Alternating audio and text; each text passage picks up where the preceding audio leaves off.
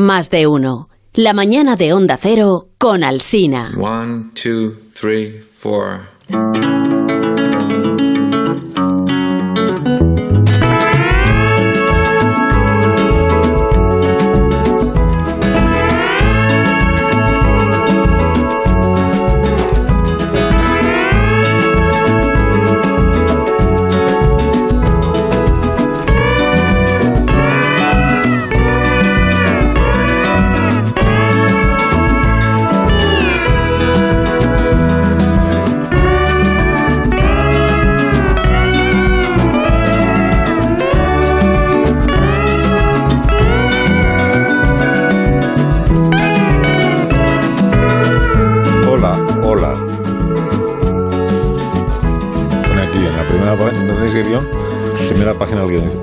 Hola, hola. Hola. Hola, hola. Hola, Sergio. Hola, pero, pero yo lo leería más bien hola, hola. Hola, hola, Sergio de Hola, Molino. hola, hola, Buenos Carlos días. Sergio de Molino, hola. Hola, Rosa Belmonte, ¿cómo estás? Hola, muy bien, yo ya me compongo como Marisol. Hola, hola, hola, no vengas sola. Hola, Yo qué sé, ¿me habéis provocado? hola Willy, ¿qué tal? ¿Cómo estás? Bienvenido. Hola, buenos días. No puedo saludar como Rosa, lo siento. Ni debes. Insuperable, Ni debes. insuperable. Sí, hola Rubén Amón, buenos días. ¿Qué hubo? ¿Qué tal? ¿Qué hubo? Y, ¿Qué hubo? a ver, hola Vigalondo, Se ha roto la días. simulación, ¿qué es esto? Buenos días, Vigalondo, ¿Esto ¿cómo es un glitch? Hola, ¿qué tal? La Buenos semana días. pasada. Sí, mm, cuéntame. Quedaste mal en el programa, quedaste mal. Bueno, solo Es un semana- riesgo, solo la es un pasada. riesgo No fue- que no me afecta. No fue del todo culpa tuya, pero claro, tú enviaste una nota de voz Mm, sabiendo que no ibas a estar en el programa. Sí. Y lo que decía tu nota de voz es, eh, da igual, pero sean los temas que sean los que hayan salido en Sí. el programa, yo estoy en desacuerdo con Guillermo Altares. Con Guillermo Altares, exacto. Sí, Claro, no es que el tema de la semana pasada era Putin. Entonces Vale. Willy hizo una intervención muy crítica con Vladimir Putin y luego saliste tú diciendo Lo de hoy Ya, ya, ya. se ha metido una trampa para elefantes. Ya sea lo que porque sea, lo de hoy, lo de hoy es peor. lo de hoy.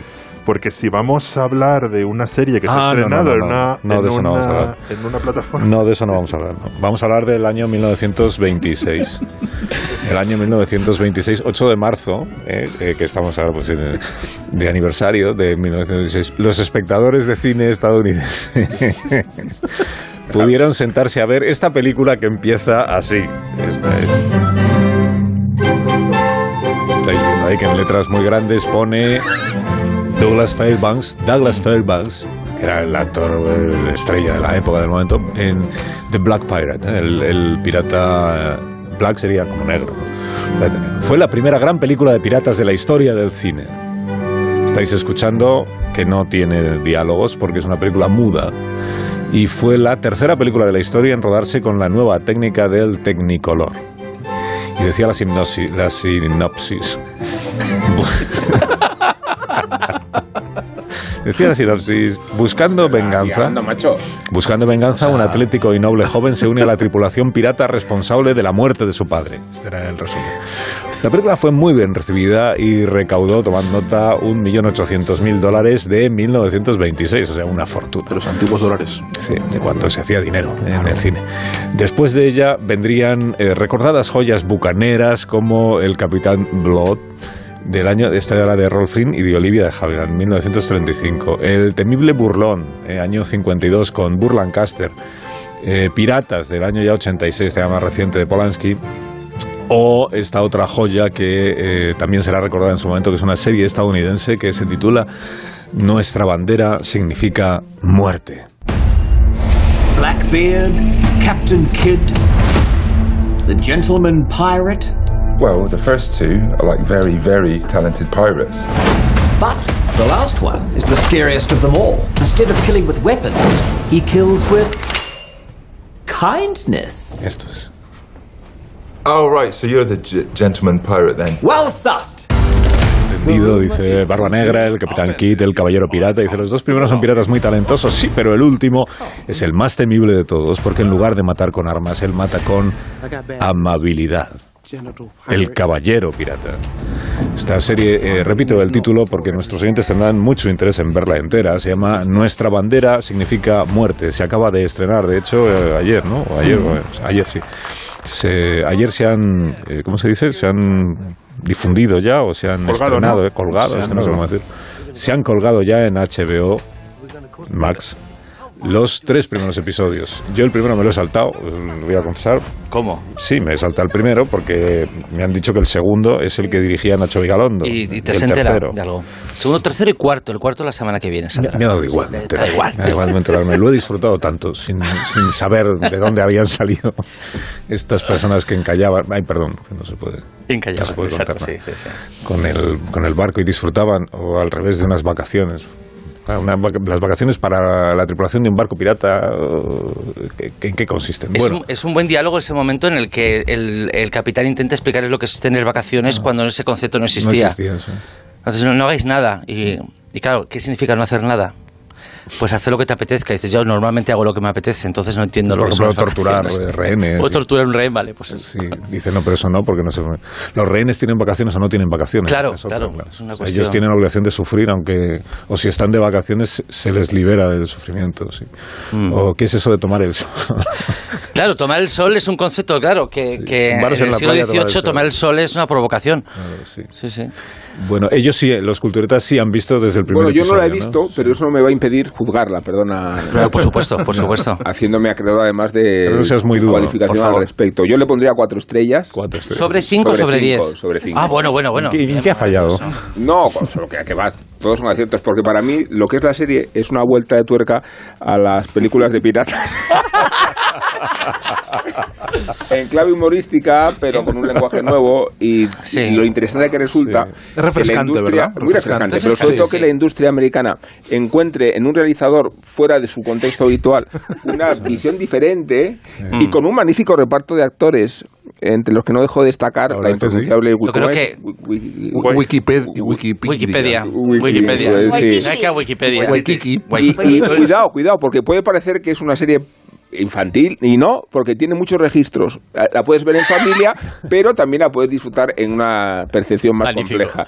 Me ha gustado particularmente la dirección del segundo capítulo. Y el tercero. Segundo, ¿no? tercero y cuarto. tercero. Ya verás el cuarto. Y del ya cuarto verás. ya. Pero en cambio mejor. tengo muchas dudas. decir, en el, en el- en el sobre- tercero. Hay di- que- Entonces ya puedo seguir con mi chiste. Si, si, Ahora sí. si Vigalondo nunca está de acuerdo conmigo y a mí me ha gustado la serie, Vigalondo está metido en un lío. Bueno, es que, Porque- es que Puede no haberle gustado, aunque la haya En dirigido. la promoción, durante ¿Te la promoción, uno no dice nunca la verdad. Claro.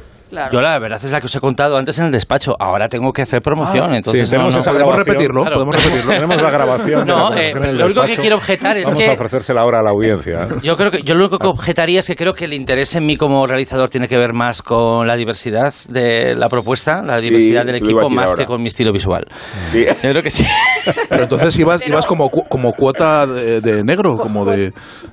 Bueno, Como sí, negros, yo yo creo no que sí, no hombre, yo, yo será evidentemente, en todo caso, ¿no? yo, Negro. yo di- como mexicano, a ver, yo negro. Objetivamente, negro. objetivamente diversifico la cuota étnica de la serie, solamente ya con mi, quizás no por mi tez, pero sí por mi apellido, así de claro, o sea, y mucha gente Por va a ver mi apellido, no va a ver la cara, o sea, que para ellos Nacho Vigalondo de repente va a ser como darle un toque exótico Sí. al, ca- al cast. Y a al- Wa- Waititi, que está por encima en la producción y en la creación de la serie, mm, también lo diriges. ¿Se deja dirigir Waititi o Esta no? es pregunta ya, ¿eh? Esto es pregunta ya, se pregunta, deja... esto ya es entrevista. Estoy haciendo entrevista. Además es una pregunta difícil. pero Es difícil, hombre. Mm, Se deja, un- la gente no se deja dirigir de igual manera en televisión o como en cine, claro. Se Y nota que es difícil la pregunta porque hay una, costando. hay una diferencia entre, Pues entre no. darle a la manivela y ser un engranaje en la maquinaria, ¿no? Y en una serie esto. uno es lo segundo, más bien.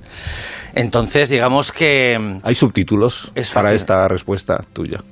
hay subtítulos. Sí, que no. Eh, sí, sí, Guillermo, por favor. la-.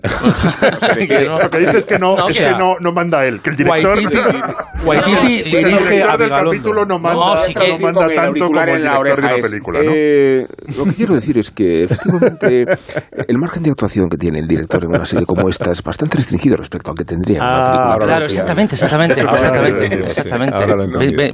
Estate a mi lado siempre, porque yo, claro, es... Dirías sí, que no, está es- Pero rebajado. mi pregunta está- no tenía maldad. Simplemente quiero saber si un tío que dirige se deja dirigir.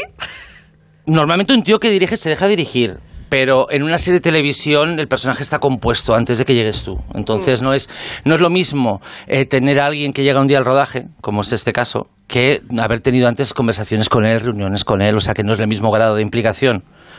En la serie Historias para no dormir. Eh, este lunes me voy a reunir con eh, los actores y entonces ahí vamos a hablar y ¿Qué vamos me a... dices? Esto es Sí. o sea, Ah, ¿no sabías esto? Otro Proyectazo. proyecto. sí. Yo entre las cosas que estreno sí, y las que desestreno, o sea, sabía. estoy que no... Sí lo sabía, pero yo tengo que manifestar como la sorpresa. sorpresa, pues, ¿no? Si el No me oyente, digas, ¿no?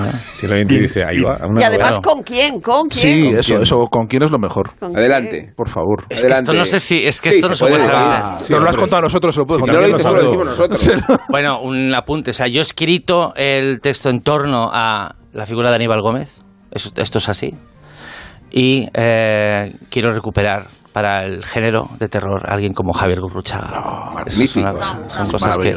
Ya solamente por eso. Y el resto del casting es, es fabuloso, es fabuloso. No voy a seguir detallándolo porque creo que ya se me ha ido la olla diciendo estos dos nombres porque no, de momento no ha habido nada que, que decir. Pero sí, o sea, quiero decir, hay una diferencia entre componer algo, porque el rodaje, el rodaje no es el corazón de la- una producción en realidad, o sea, hay muchos corazones y el- hay muchos corazones.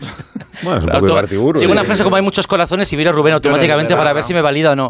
No, que, que el proceso no, no es el rodaje, aunque desde fuera parece que hacer películas es rodarlas. Sí. Y, la- y toda la reunión previa, toda la composición previa es casi tan vital como lo que sucede en el rodaje. Y cuando estás haciendo televisión llegas de repente al barco.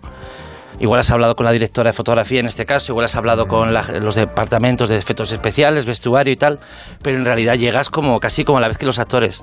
Con Has lo cual, Has dicho barco y eso nos devuelve a la serie barco, de sí, sí. piratas, sí. Nuestra bandera significa Yo- muerte, entonces os, ha- os lo habéis pasado bien, ¿no? Sí, no sé. Vamos. Oye, Sergio, perdona. No, no, no, dale, dale, que tú la... Que... Me- me- sí, me he reído mucho y me gustan mucho las historias de piratas. Y quería preguntarte qué, qué pelis de piratas te gustan. Por ejemplo, a mí yo he visto ecos de, de viste? piratas de Polanski, por ejemplo. ¿Qué Sí, pelis o sea, de piratas Está? Willy no preguntándote, sino diciendo la que le gustan a él. ¿no? Sí, claro. Eh, lo hace siempre, aprovecha, aprovecha, dice, podríamos decir todas nuestras favoritas para poder decirlas. ¿eh? Claro. a mí mi, mi favorita es La mujer pirata de Jacques Turner. Ay, qué bonita película. Pues Sí. Turner ha hecho una película de, esa es mi favorita de ese género siempre. O sea, es, algo, es algo así automático.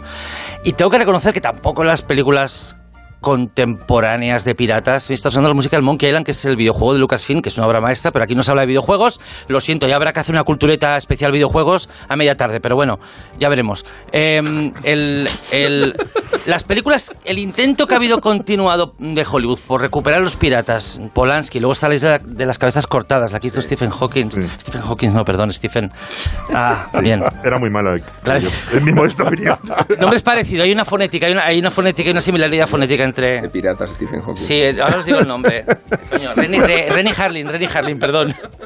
Renny Harlin, no Stephen Hawking, joder, por favor. No coincide nombre ni apellido. Hawking, El director de cine de piratas. No en sus ratos libres, no. Venga, por eh, favor. Piratas en el espacio-tiempo. Las banderas. de Hemos perdido completamente Sí, el sí. rumbo. Por favor. Un momento de hacer una pausa. Digo, Capitán Phillips es una película de piratas. Sí. Izar la de bandera. Sí, exactamente, sí. Sí, sí. Muy buena película. Muy buena película de piratas. Lo que pasa- claro, una- los piratas son los antagonistas un poco, ¿no? En esa película, en Capitán Sí. Phillips, ¿no? Los, yo creo que una película de piratas tienen que ser los piratas los que lleven la, Vale. los que dicen la bandera del, eh, de la dramaturgia. muy, muy bien. Que no me han gustado mucho. A mí, no sé, a mí las- los intentos de Polanski para acá de hacer cine piratas comercial y, y vistoso, pues tampoco me han, tampoco es mi, mi, mi, mi gran obsesión. De esta serie, el, que fuera de piratas tampoco me atraía mm, especialmente porque de repente rodar cosas en, bar- en alta mar, abordajes, la madre que lo parió. A Pero priori. están, están rodadas en alta mar, de verdad. No, no, no. No, nada, entonces, nada, El nada. barco es el de los clics de Famóvil, de hecho. ¿no? es- es es de famo- no, el barco es escala 1-1. O sea, el Sí, barco sí. es real eh, y está rodeado por una pantalla de LEDs similar a la que tenemos aquí. Por no hay ni ejemplo, agua, no hay ni agua, ni arena. No hay nada. lamento, lamento, hacerte- Hace la ilusión del lamento despertar de este sueño, pero no la isla de Sergio, la, la playa, cine, Sergio, la playa del segundo capítulo es real, pero el resto de la serie es la pantalla popularmente conocida como la del Mandaloriano, porque ahora ya no hay pantallas verdes, ahora ya no hay chroma key, ahora son pantallas de LEDs, lo cual es una maravilla para el rodaje Pero porque como estás de aquí, o sea, podríamos, por ejemplo, filmar aquí un capítulo de una serie.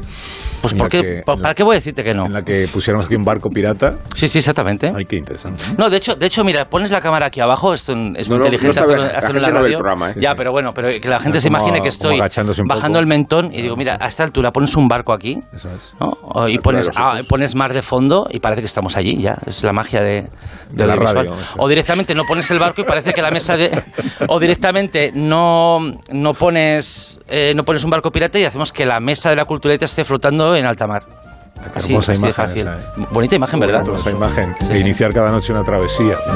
Una travesía informativa. Eh, travesía por la cultura. de. La pausa. La singladura por la Terreno, A actualidad. Rosa también le ha gustado. Sí, pero echo de menos que salgan mujeres guapas como en el cine negro de Tyron Power y Morino Jara. No salen mujeres guapas en esta serie.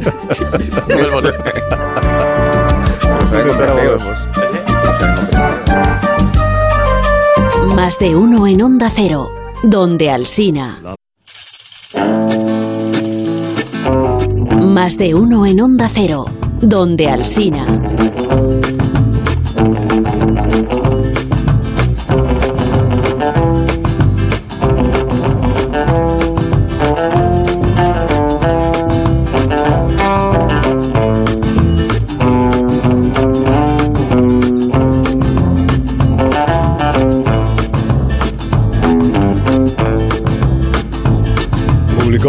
Guardian el 14 de septiembre de 1945.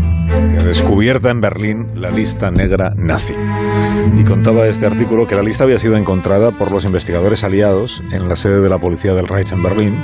Y se hizo famosa esta lista como el libro negro, aunque el nombre que los alemanes en realidad le habían dado era Lista de Búsqueda Especial en Reino Unido. ¿Qué contenía? Pues 2.300 nombres de personas que residían en las Islas Británicas. Se había elaborado a finales de junio de 1940, lo había, la había elaborado el funcionario nazi Walter Schellenberg cuando Hitler estaba ultimando su plan de invasión para cruzar el Canal de la Mancha. O sea, digamos que era como una lista para ir adelantando trabajo, ¿no? Quien te vas a encontrar allí que conviene quitar de en medio. En esa lista había nombres muy obvios como Churchill o como Chamberlain, pero también estaban ahí los directores de los principales periódicos británicos, banqueros judíos afincados en el Reino Unido, científicos, sindicalistas, masones, y había artistas. Estaba el caricaturista David Law, que declaró a la prensa, yo también a ellos les tengo en mi lista, ¿no? En la última de las páginas, que era la número 231, estaba dedicada a las personas cuyo apellido empezaba por Z, y abajo de todo había alguien que estaba calificado ahí como escritor y emigrante. La dirección completa de su vivienda inglesa también aparecía ahí, y el nombre de esta persona que era... ¿Qué quiere decir este nombre? Tengo yo un debate. Nombre que era Stefan Zweig. O Zweig. O Zweig. O Zweig. Muy bien. Eh, Alemania. Ja- Jamás llegó a, a invadir Inglaterra, pero. Jersey, estuvo en Jersey. Zweig. ¿no? Zweig. Zweig. Entonces tiene que ser como una cosa que O descubrir. sea, o sea, que es cupitajo. El Stefan jamás supo de aquella lista negra. A él no le hacía falta ninguna lista para sentirse amenazado como judío que era y sobre todo como significado antinacionalista. Llevaba desde el año 34 huyendo del Reich que se iba a anexionar su Austria natal, pero su pesimismo era incluso anterior. Por ejemplo, en sus diarios, tan pronto como en 1931, él escribió, en viernes 23 de octubre, bien, año 31, decía, ¿hacia dónde vamos? Todos los países actuales resultan inviables. Europa solo volverá a ser digna de habitarse cuando se unifique, permitiendo la libertad de movimientos dentro de su espacio común. 1935, un 27 de septiembre, cuando Hitler está en el poder ya en Alemania. España es un país pues, ya un poco inestable en 1935. Mussolini quiere colonias en África y escribe él en un viaje que hace entre París y Londres. La Europa de 1935 ha devenido en países que recelan unos de otros. Es un mundo dividido, arrancado y enrejado mediante inaceptables fronteras para quienes dan valor a la libertad que aparece un mantra en los diarios de, de Zweig. Zweig. Preguntaba él, ¿ya hay guerra en Abisinia? Dice, aún no. Ya hay guerra en Abisinia, todavía no, iba anotando mientras leía los periódicos.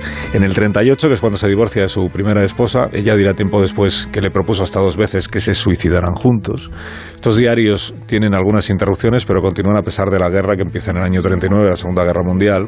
24 de mayo del año 40, cuando Francia está a punto de caer, escribe el escritor, dice, por primera vez sentimos el peligro a flor de piel. Considero que ni siquiera es descartable un desembarco enemigo. El domingo 26 de ese mismo mes, por primera vez, escribe una palabra que no es muy, sofisticada, una palabra fetiche que es frasco o frasquito. Él dice, sería recomendable tener siempre a mano un frasquito con morfina, quizá la necesite. Dos días después la repite cuando ya los aliados están acorralados en Dunkerque. Escribe, he preparado cierto frasquito previendo que pudiera suceder cualquier cosa. 15 de junio, lo que escribe es esto otro. Dice, la vida, la vida ya no merece ser vivida. Tengo casi 59 años y los próximos serán terribles. ¿Para qué pasar tantas humillaciones? Cuatro días después, Stefan Zweig abandonó la escritura de sus diarios y abandonó Europa. Utilizó sus contactos para conseguir un pasaje hacia Brasil, haciendo escala antes en Nueva York, junto a su nueva esposa. Habitaban el número 34 de la calle González Díaz o González Díaz de la ciudad de Petrópolis. Hasta el 22 de febrero de 1942 se cumplen 80 años, cuando ambos se toman un frasquito de Veronal. Antes había escrito Stefan Zweig, ni en el caso de una derrota de Hitler me veo capaz de iniciar una nueva vida. Y por eso este viernes, aprovechando el aniversario, los 80 años, recurrimos a me han escrito aquí Zumer y tiene razón, es uno como uno de los santones o de los santos patrones de la cultureta. Hasta el extremo de que está en, tiempo que ha pasado y seguimos sin saber decir cómo es su apellido. en la cuenta de Twitter. Hay una foto en blanco y negro de Zweig que, que sí. ilustra nuestro devoción. ¿no? ¿Y por dónde queréis empezar vuestro acercamiento de hoy a Stefan Zweig? Bueno, Pues, eh, puedes empezar por ¿Por el sitio final o por- por la obra? Stefan Zweig igual es, es, es, eh, una, una alusión demasiado barda, especialmente eh, burda, especialmente pensando que, que Zweig era judío, pero de Zweig es como el cerdo que se aprovecha todo, Todo. absolutamente todo. Puedes empezar por cualquier sitio. Eh, a mí me, me sorprende, o sea, es una de las, de las cosas que me sorprenden de hoy, no de entonces, eh, la, el- lo vivo que está el legado, lo viva que está la obra de, de Stefan Zweig, que se reedita constantemente, que está eh, siempre por todas partes y que al final, al principio además empezó eh, por una cuestión eh, de oportunismo editorial, realmente, porque eh, eh, se quedó liberado de derechos, su obra se fue quedando liberada de derechos y entonces publicarla era, no, no tenías que pelearte con herederos, ni tenías que pelearte con nada y descubrieron que funcionaba muy bien. Entonces se ha ido potenciando mucho y ahí, bueno, en España el catálogo de la editorial Acantilado está cimentado básicamente con las obras de, de Zweig, que ha recuperado prácticamente todo, y lo último eh, que ha sacado son los diarios, los, diarios de Zweig, que es un tomo bastante, bastante grueso eh, y bastante interesante de leer si te gusta la obra anterior, si, es, si, es, si estás muy metido dentro de la obra de, Stefan Zweig. Eh, y a mí me sorprende en la lectura de los diarios que tú has rescatado en la, en la introducción algunas entradas de la Segunda Guerra Mundial, a mí me, me, me sorprende sobre todo la primera parte de los diarios, que luego ya te acostumbras, ¿no? La primera parte, porque son los diarios de un hombre público. O sea, lo, que, lo que revela esos diarios es una falta absoluta de intimidad.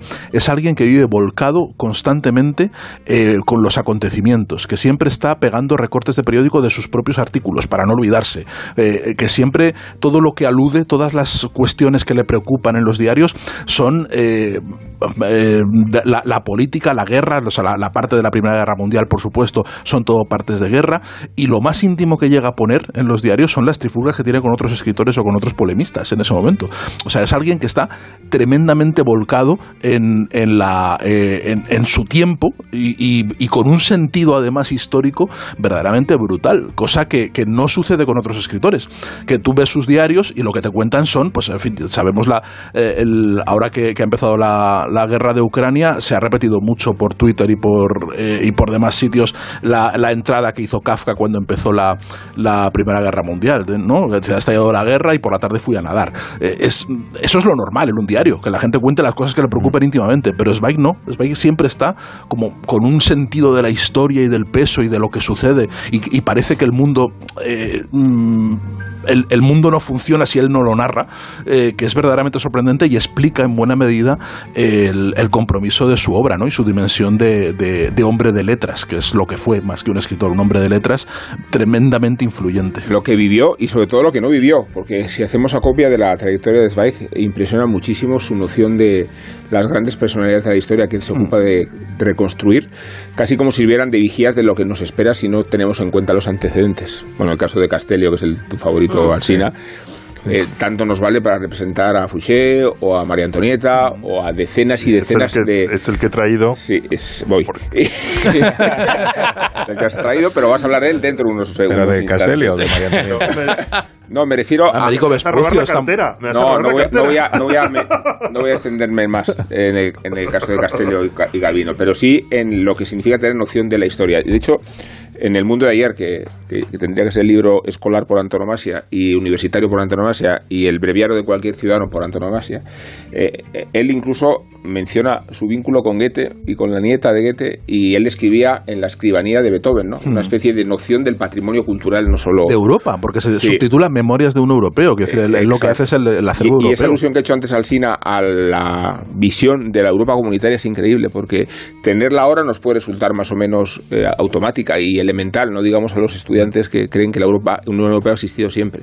Pero percibirla cuando más improbable era, yo creo que es una, una visión de quien ha conocido la historia y de quien sabe in- interpretarla y del que se sale de ella precisamente con la decisión del suicidio.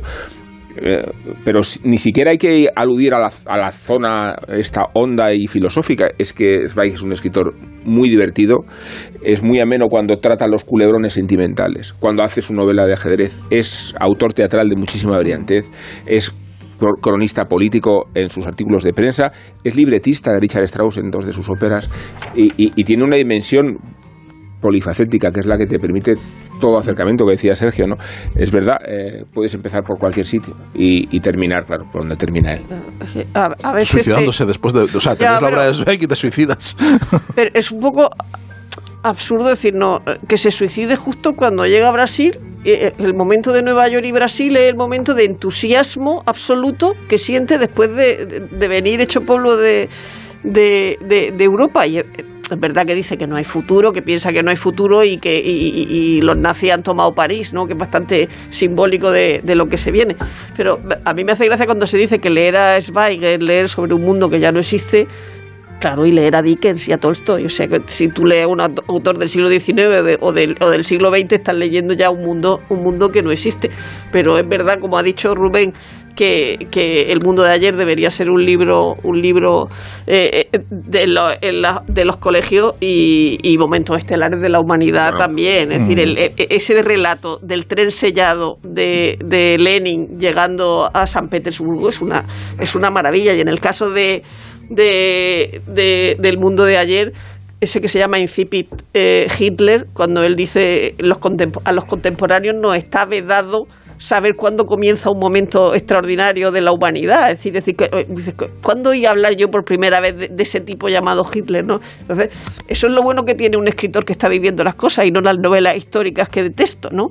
Decir, yo quiero que me escriban, que me escriban paso, que, que- que escriban de ese momento gente que está viviendo ese momento y lo que ha dicho de Richard Strauss, eh, Rubén, eso se lo permiten cuando ya sus libros están prohibidos. Es decir, que hay un debate Sí. sobre si, si el libreto de, de, de Zweig debe estar ahí. Y gracias a Richard Strauss eh, está porque él ya estaba con sus Sí. libros.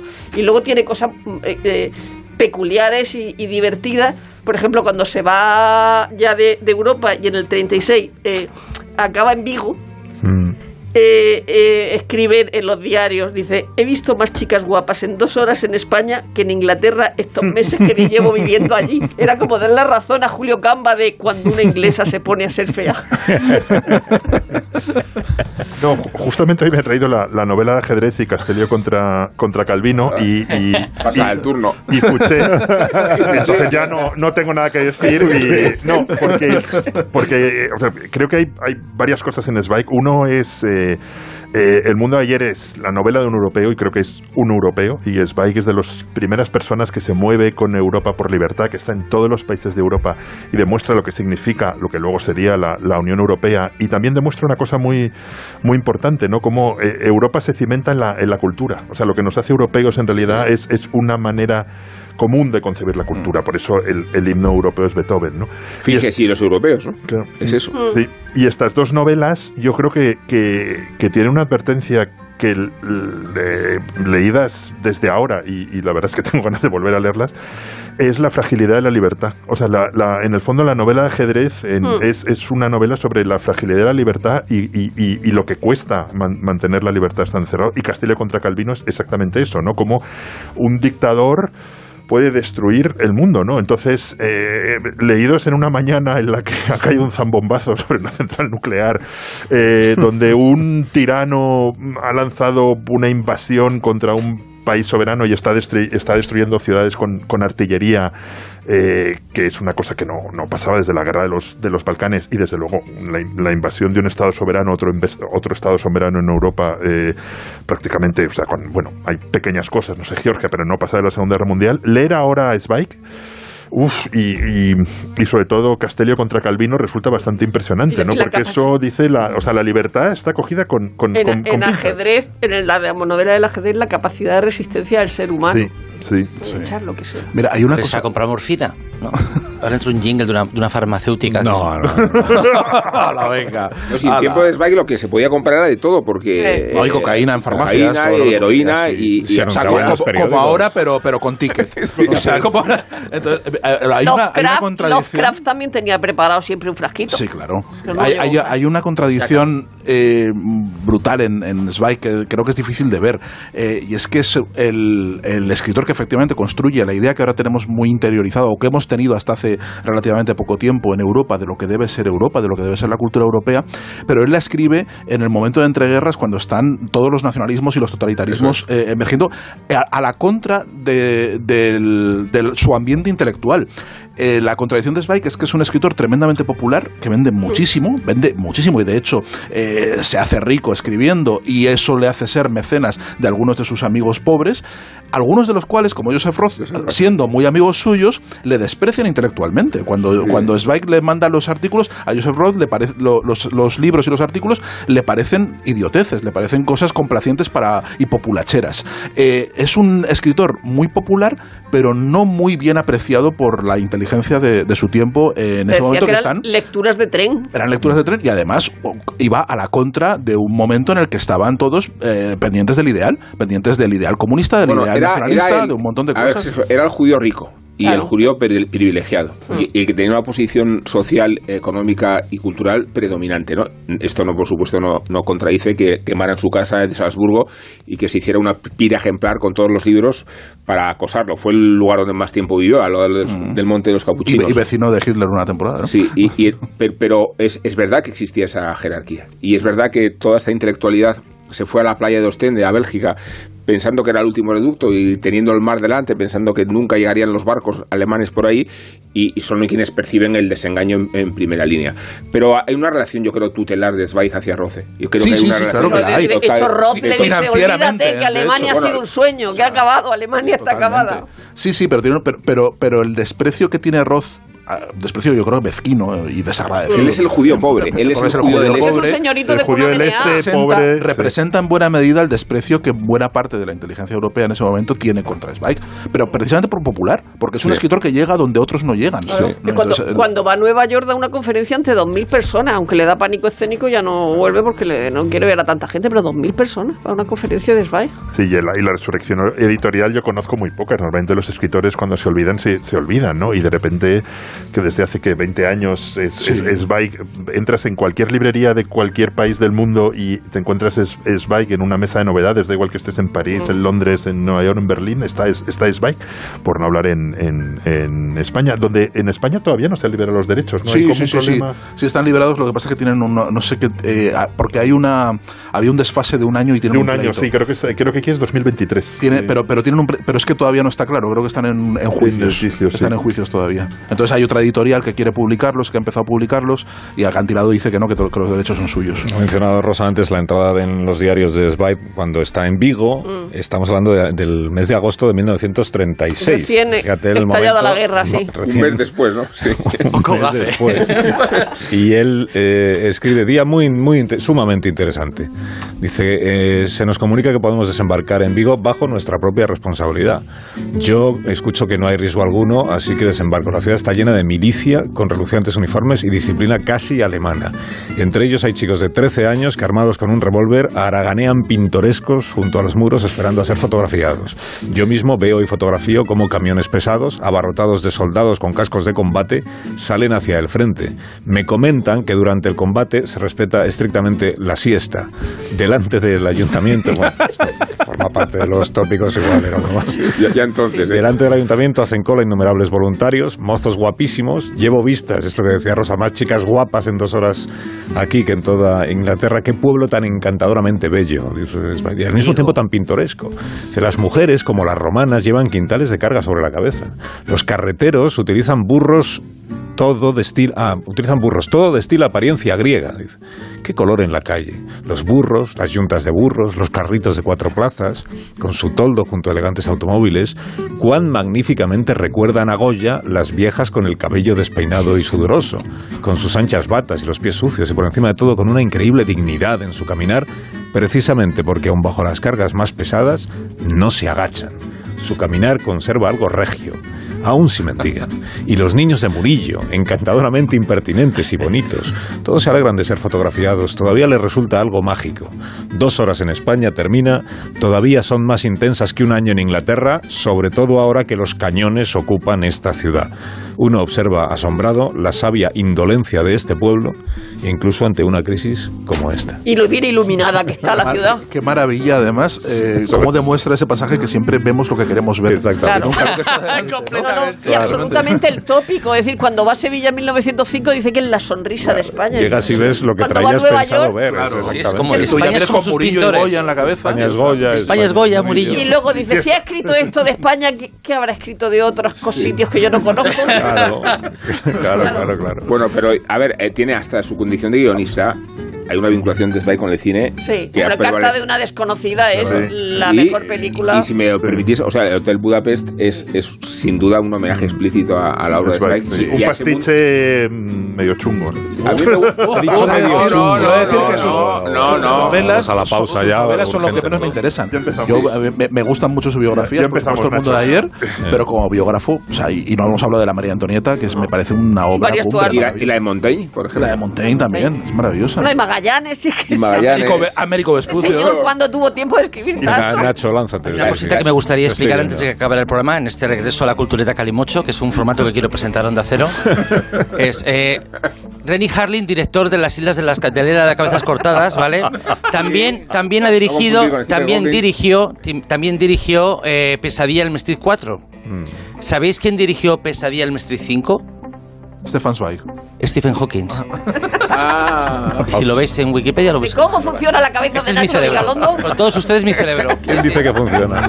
Dice que funciona. Más de uno en Onda Cero, donde Alsina.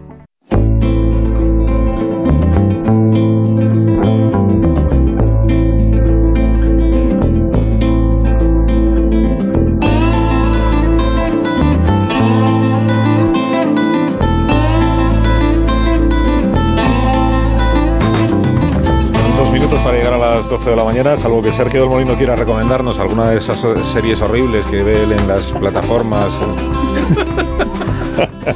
No, ya hemos, ya hemos recomendado. También puedes recomendar alguna buena si has, si has tenido. ¿No habéis visto Una de nada? piratas que he visto. Una de piratas, sí. Ya hemos hablado. Sí.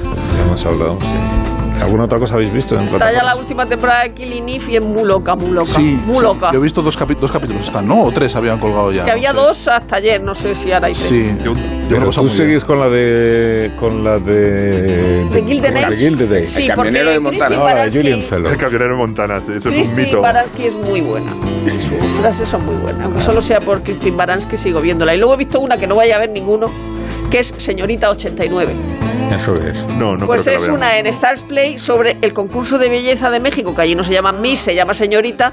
Y entonces hay una cosa que, en la que hay drogas, muertes, mm, trata de blancas y todo. Ah, qué bien. Ah, pues no, no, Señorita entonces no la vamos a ver. Muy ameno. Muy bonita. ¿Y qué- Willy qué decía? Yo he visto una, un documental de la BBC sobre Putin en Ah, tres capítulos que ponen primero. en Movistar que es buenísimo. buenísima y da mucho miedo. Empieza, empieza con un envenenado. Sí, empieza con un envenenado. Ya me extraña, ¿eh? Pues yo me empecé a encontrar mal y entonces... Ya me extraña, ¿eh? No. Empieza con envenenado el pobre. Bueno, pues os tendréis que marchar, ¿no? Porque esta noche tenéis, todos menos Nacho, tenéis cultureta, la segunda cultureta del día. Cultureta Gran Reserva y a partir de las 3 de la madrugada la Cultureta Calimocho, en la que vamos a hablar de, ¿De qué vais a de, lo, que, Hawking. de lo que encontremos por el suelo. ¿Cuáles son los temas de la biografía de cultureta Stephen Hawking, sí. Stephen Hawking es un director que ha dirigido Pesadilla en Elm Street 5, entre otras películas. La mejor de la Adiós, saga, Rosa, ¿eh? adiós Willy, adiós Sergio. Adiós, adiós. Adiós, Amón, hasta esta noche. Adiós, Nacho. adiós. Aquí están las noticias.